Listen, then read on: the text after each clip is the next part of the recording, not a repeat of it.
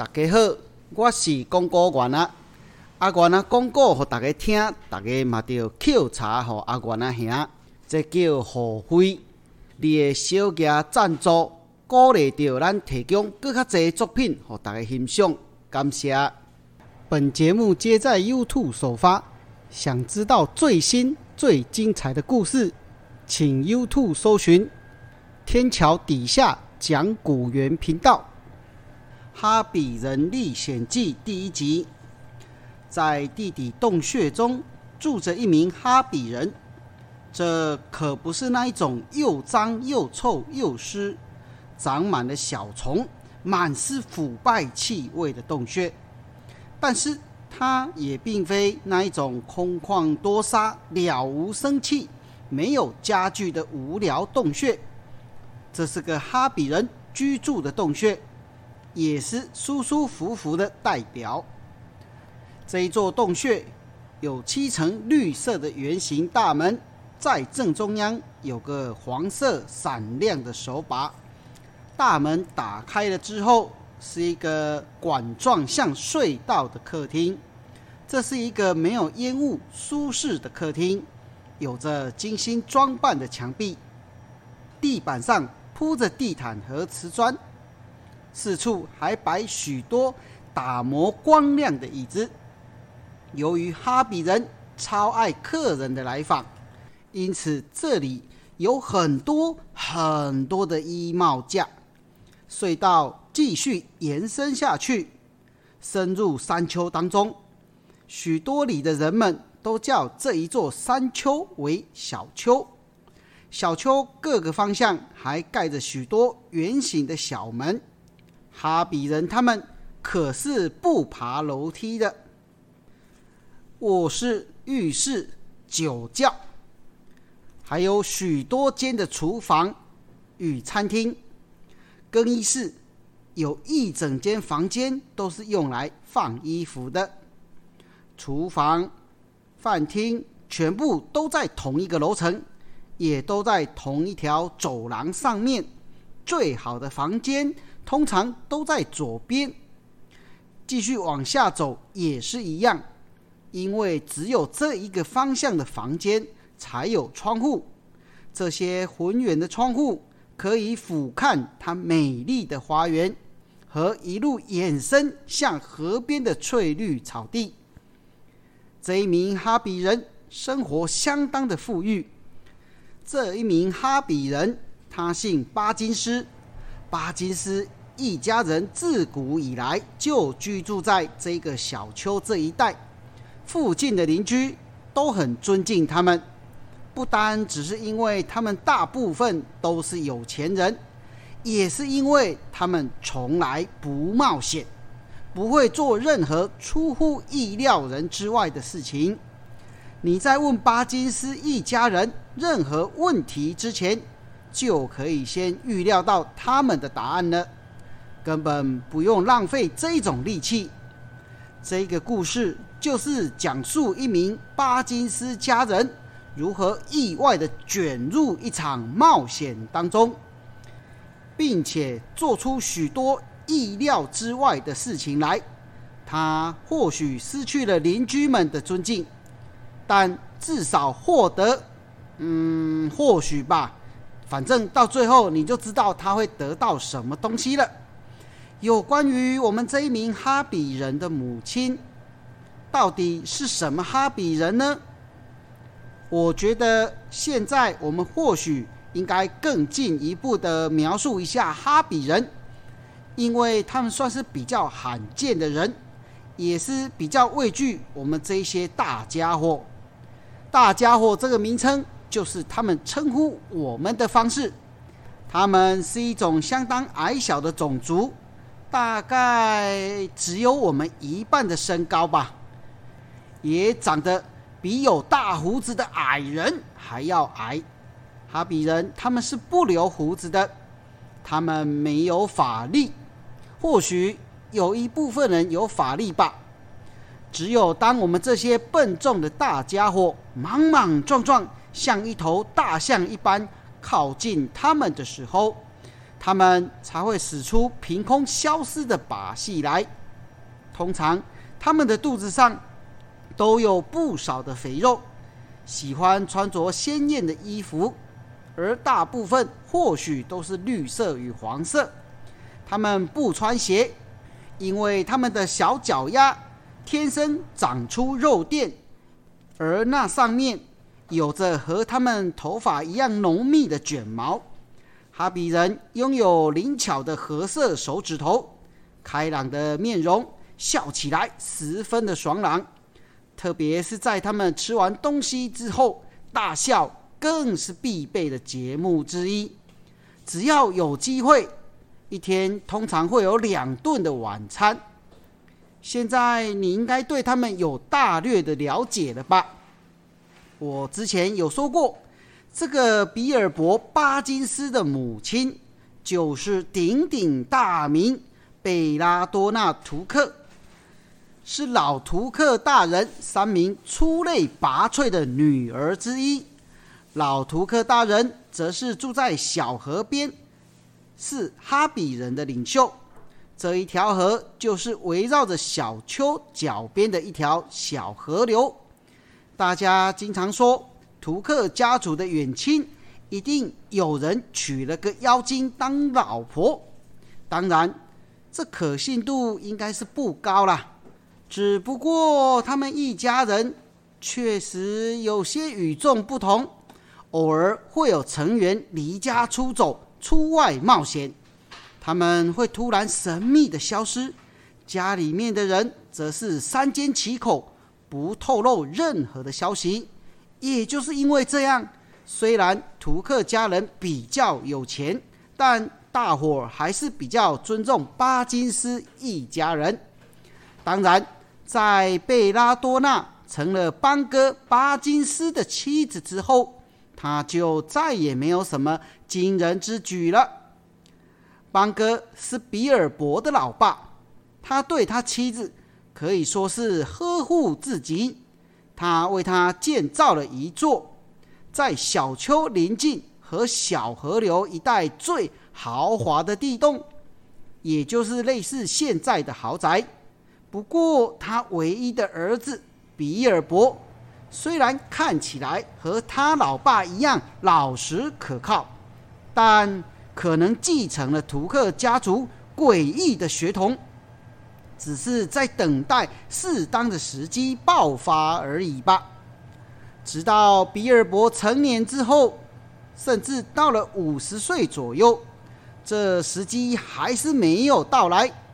在这一段时间当中，他就这样安安稳稳的居住在老爹留下来的地洞当中，可说是与世无争啊。不过，奇妙的机缘就这么突如其来的来到了。那时，这个世界比现在还要翠绿，也没有那么的嘈杂，哈比人们依旧繁殖兴盛。比尔博·巴金斯刚用完今天的早餐，站在门口抽着一支极长的烟斗，长的几乎快碰到他刚刚梳理过的毛毛脚上了。甘道夫就在这个时候出现了。说到甘道夫，如果你对他的了解有我的一半，而我所听说的故事。只不过是所有事情的九牛一毛而已，那么你就可以预料到将会有难以想象的奇妙故事将要发生。他所到之处，冒险和传奇都会如同雨后春笋一般冒了出来，而且以最出乎意料的形式发生。他已经有很多很多年。都没有经过小丘这一带了。自从他的好友老图克过世之后，他也跟着销声匿迹，大伙几乎已经忘记他的长相了。在这些哈比人还是小孩的时候，甘道夫还常常到小丘和小河一带忙碌奔波。不过，无辜的比尔博当天早上所见的，只是一名。拿着拐杖的老人他戴着一顶蓝色的巫师帽，披着灰色的斗篷，围着银色的围巾，白色的胡子直达他的腰际，脚上还穿着笨重的黑靴子。早上好啊，比尔博真诚地说。太阳暖暖的，草地又无比的翠绿。不过，甘道夫挑起那又长又浓密的眉毛，打量着比尔博。你的意思是？甘道夫问。你是要问候我早上可好，还是说不管我怎么做，今天天气都很好？还是你觉得今天早上很好，或者今天是一个应该有很好心情的早晨呢？哦，你说的都对，比尔博接着说，而且非常适合在门外抽烟斗。如果你身上有带烟斗，不妨坐到我身旁，尽管用我的烟草，没什么事好着急的嘛。今天还有一整天可以过呢。这话一说完，比尔博就在门口的凳子上坐了下来，翘起了二郎腿，吐出一个美丽的灰色烟雾，烟圈就这样子完好如初飘啊飘，一直越过了小丘顶，可真漂亮啊！可惜我今天。早上没时间在这边吐烟圈，我正想找人和我一起参加未来的一场冒险，但这里却都找不到什么好的伙伴。这一带，那当然啦，我们可是老老实实过活的普通人呐，不需要什么冒险啦。这个啊，很让人家头痛又不舒服的东西，会让你来不及吃晚餐。我实在是搞不懂，冒险到底有什么好玩的？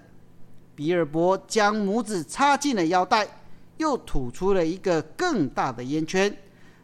接着，他拿出早上收到的信，开始念着，假装没什么时间理会这一个老人。而且，他已经暗自决定了，这个老家伙和他合不来，希望他能够赶快离开。但是这个老家伙还是不打算要离开的样子。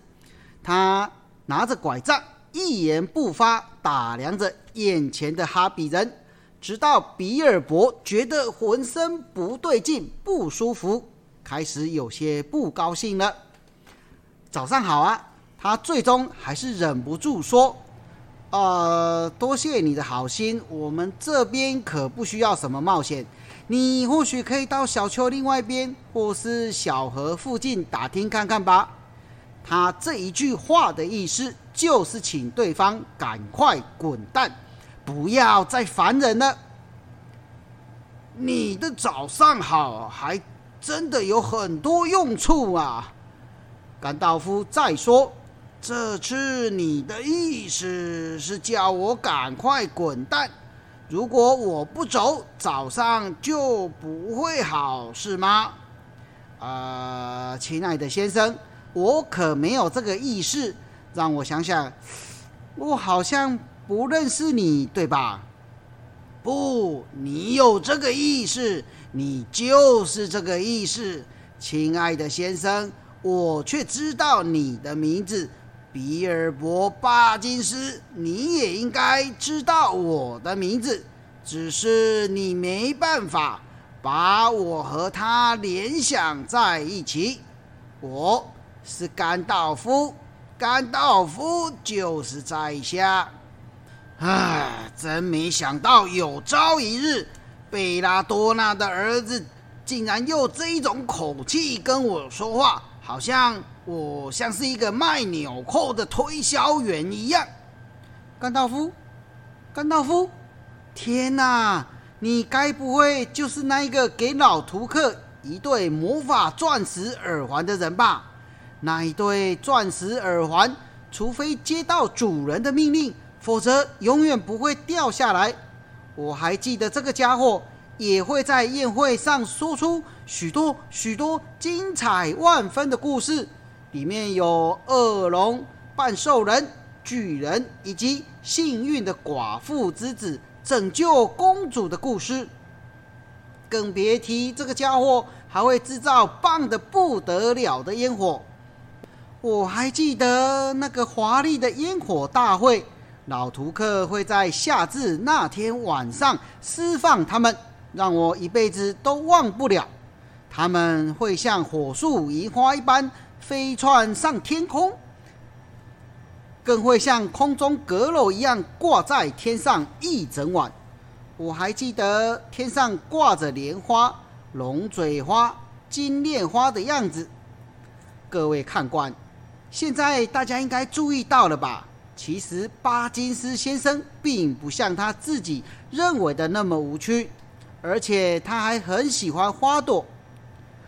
妈呀，天哪！他继续兴奋地说：“这个甘道夫。”还影响到许多沉默寡言的少年少女发梦去冒险呢。他们有的去爬树找精灵，有的驾船想要到对岸去。我的天哪，这里以前本来可是很安详的诶。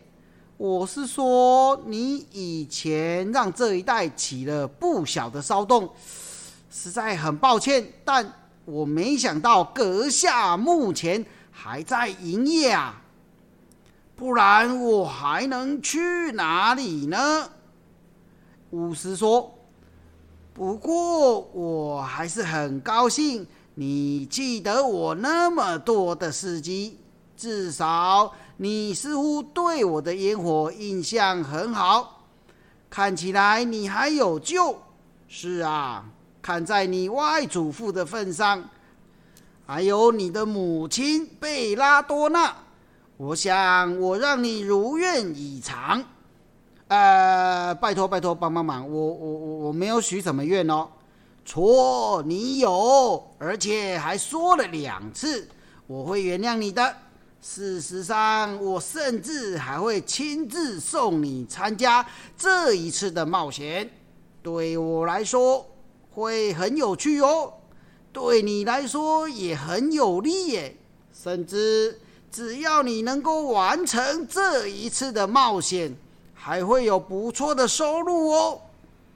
诶诶，等一下，等一下，等一下，失礼失礼失礼，等一下，谢谢你的好意哈，但我真的是不想要参加任何的冒险，我不想参加任何的冒险，至少今天我不想。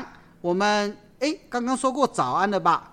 嗯，记得有空来喝茶啊！对了对了，明天会怎么样？明天再来啊！好，再见。话一说完，这名哈比人就匆匆忙忙钻进屋内，在布斯里的限制之下，尽快关上了大门。毕竟巫师还是巫师，最好还是不要得罪他们。搞什么鬼？我请他喝什么茶？他一头冲进餐点室，责备着他自己。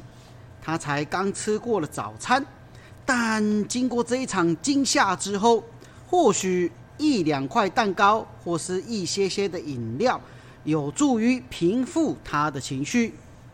在此同时，甘道夫依旧站在门外，露出慈祥的笑容。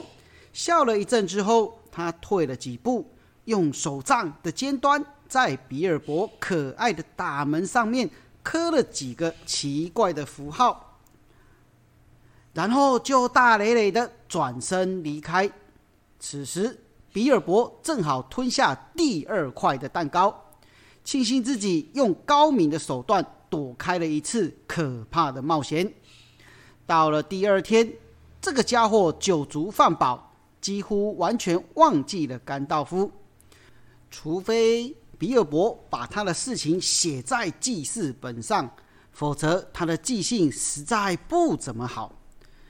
一般来说，他会这样子写着：“今日甘道夫周三来用茶。”不过啊，昨天他实在是手忙脚乱，根本就忘记了这一件事情。距离下午茶的时间不久之前，前门传来了震耳欲聋的门铃声，他这才想起，他慌乱的煮起了开水，准备了另一个茶杯和碟子，以及几块好吃的蛋糕，飞快的跑向门口。抱歉，抱歉，让你久等了。他本来准备这样子说，却发现眼前的并不是甘道夫，对方是一名。将蓝胡子塞进金腰带中的矮人，他戴着深绿色的帽子，拥有一双非常明亮的眼睛。门一打开，他就闯了进来，仿佛主人和他是非常要好的好兄弟一般。他将兜帽的斗篷找了一个最接近的衣帽架挂了起来，接着说。德瓦林听候您的差遣。他深深的一鞠躬。呃呃呃呃呃，比比尔博听候您的差遣。这一个可怜的小哈比人，惊讶的忘记怎么应对。当随之而来的沉默变得让人家觉得有一点点的尴尬。接着他补充说：“呃，我正在准备喝茶，要不要跟我一起用啊？”或许转的有些生硬，但。他的确是真心诚意的，而且如果有个矮人不请自来的杀进你家，一句解释的话也没有，你又能怎么办呢？他们在桌边坐了没多久，嗯，事实上也才刚吃完第三块的蛋糕，比前一次更大声的门铃又响了起来。哦，我我先告退一下。哈比人又再度冲到了门口。你可终于来了！他本来准备对甘道夫这样说，但出现在眼前的又不是甘道夫了。对方是一名看起来非常苍老的矮人，一脸白色胡子，戴着红色帽子。相同的，他也门一开就跳了进来。仿佛早在八百年前就收到邀请函一样，大家都开始报道了。当他看见瓦德林的衣帽挂在架子上的时候，他这么说着。他也把自己的红帽子挂在旁边。巴林，听候你的差遣。他将自己的右手放在胸口，如此的说：“呃，多谢，多谢。”呃呃，比尔博吃了一惊。按照礼数来说是不应该这么说的，但大家都开始报道了。这一句话让他有一些乱了方寸。他喜欢访客，但他偏好安排好的访客，而且更偏好由自己亲自邀请他们。他突然间有一些不祥的预感。蛋糕可能会不够吃，怎么办呢？身为主人，他有个不管如何都必须遵守的礼节，就是必须先请客人吃，而他自己可能吃不到。呃，快进来吧，先先喝杯茶吧。在深吸了一口气之后，他终于勉强挤出了这些话：“好心的先生。”如果你不麻烦的话，来些啤酒会更好哦。满脸白胡子的巴林如此的说。如果先生您有香草蛋糕的话，我就更不介意了。呃，当然，当然，我我我有很多，我有很多。比尔博意外的发现自己竟然这样的回答，而且自己的双脚就这样子自顾自的忙了起来。他先到酒窖装了一大壶的啤酒，然后又去餐点间拿了两个香喷喷、圆形的香草蛋糕，这还是他下午刚烤出来的，准备拿来当做晚餐之后的点心。当他回来之后，巴林和德瓦林已经像是老朋友一般，已经聊了起来。事实上，他们根本是兄弟。比尔博才把啤酒和蛋糕放在桌子上，门铃又大响了起来，而且还连续响了两次。这一次一定是甘道夫的吧？他气吁吁地跑到走廊时，心中猜测着，但这一次依旧不是甘道夫，又来了两名矮人，两个人都戴着蓝色兜帽、银色的腰带，蓄着黄色的胡子，而且都背着一袋的工具和一柄铲子。这门一打开啊，他们就老实不客气地冲了进来。不过这次可吓不倒比尔博了。呃，亲爱的矮人们，有有什么事我可以帮忙的地方吗？比尔博有礼貌地说。奇力听候你的差遣。其中一个如此的说。还有菲利也是。另外一个人接着补充。两个人很快脱下了帽子，深深的一鞠躬。呃，在在下听候你跟您家人的差遣，比尔博这一次才终于照着礼数回答了他们。啊，原来德瓦林和巴林都已经先到了，我们一起乐一乐吧，乐一乐。巴金斯先生心中想：这这听起来可不妙啊。我先先先先得坐下来喝口茶，呃，稍微想一下对应之策才可以啊。他躲在角落喝了一口，其他四名矮人则豪迈的坐在桌边，大声谈笑着矿坑、黄金和半兽人所惹的麻烦，以及恶龙的肆虐，还有很多很多其他事物是他所不了解。他。也不多想了解的事情，因为这些事听起来都太具冒险性了。就在此时，他的门铃叮咚叮咚又响了，好像是某个顽皮的哈比小孩使尽全力的想把门铃给扯断一样。呃，又有人来了。从那个声音听起来，我猜应该是四个人哦。菲利如此的说。而且我们来之前，就好像看见他们跟在我的后面。这可怜的哈比人就这样子坐在客厅，双手捧着脑袋，不知道这到底是怎么一回事，也不知道这些恶客究竟会不会留下来吃晚餐。然后门铃又肆无忌惮的大吵大闹了起来，他只得拼命跑去开门。开门之后，他才发现这根本不是四个人，而是五个人。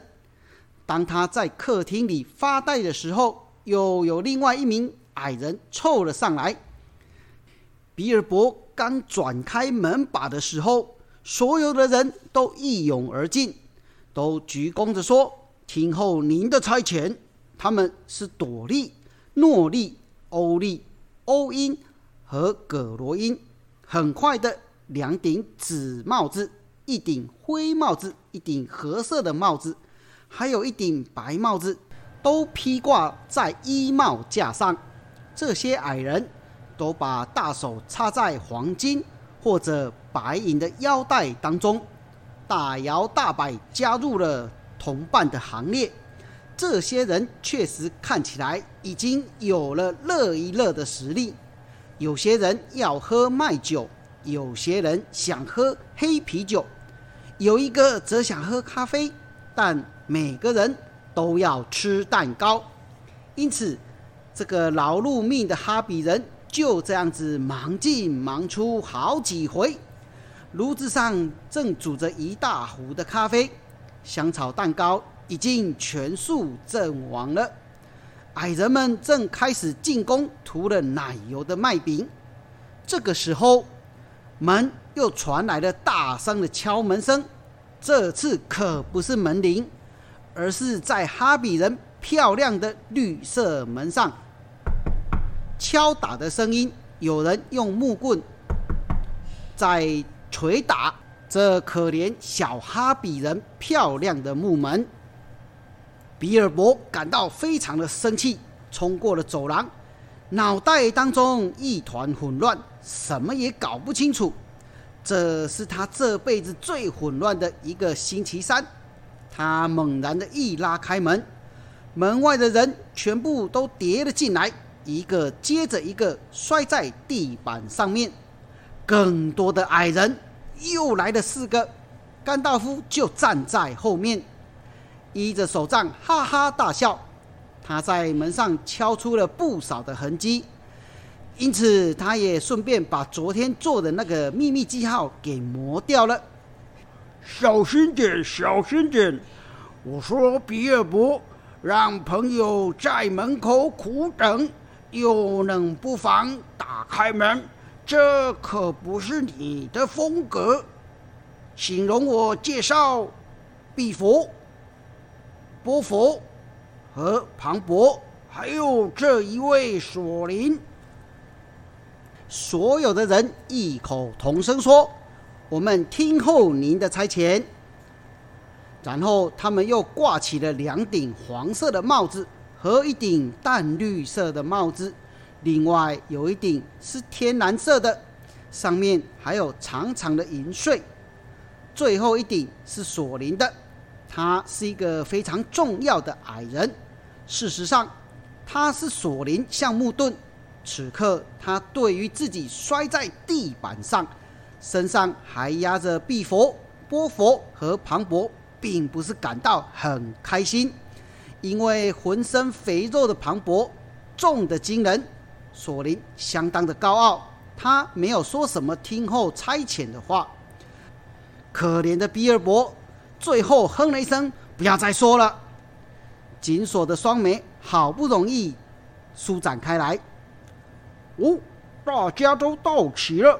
甘道夫看着那十三顶适合宴会的鲜艳帽子，以及他自己的尖顶帽，将它挂在了衣帽架上，说：“这可是真的很难得啊！希望迟到的人还有东西可以吃。”啊，那是啥？茶啊，不谢了。我想要喝点红酒。我也是。索林接着回答。呃，还有蓝莓果酱和苹果派。比佛如此说。还有碎肉派和乳酪。波佛如此的讲。还还有猪肉派和沙拉。庞博如此的回答。如如果你不介意的话，再来一点点蛋糕、麦酒和咖啡。其他的矮人隔着门大喊着：“还有几个水煮蛋呢！你可真是个好人。”比尔博连滚带爬冲进了厨房的时候，他们又补了一句：“哎，别忘了熏鸡肉和腌黄瓜。”这些家伙怎么能对我的食物如此的清楚呢？巴金斯先生觉得脑中一团的混乱，开始怀疑这一次是不是一场最令人担心的冒险，杀进了他的家门。等到他把所有的杯子、锅碗瓢盆等等都用大盘装好之后，已经汗如雨下，满脸通红，还觉得非常的不开心。这些矮人真的是太没礼貌了，他大声说。为什么他们不来帮忙呢？天哪！巴林和德瓦林不就正站在门口吗？身后还站着菲利与奇利。在他来得及说第二个字之前，他们就把托盘和几张小桌子都搬了出去，把外面重新给布置了一番。这到底这些矮人来做什么呢？比尔博又会遭遇到什么可怜的事情呢？欲知后事，我们下回分晓。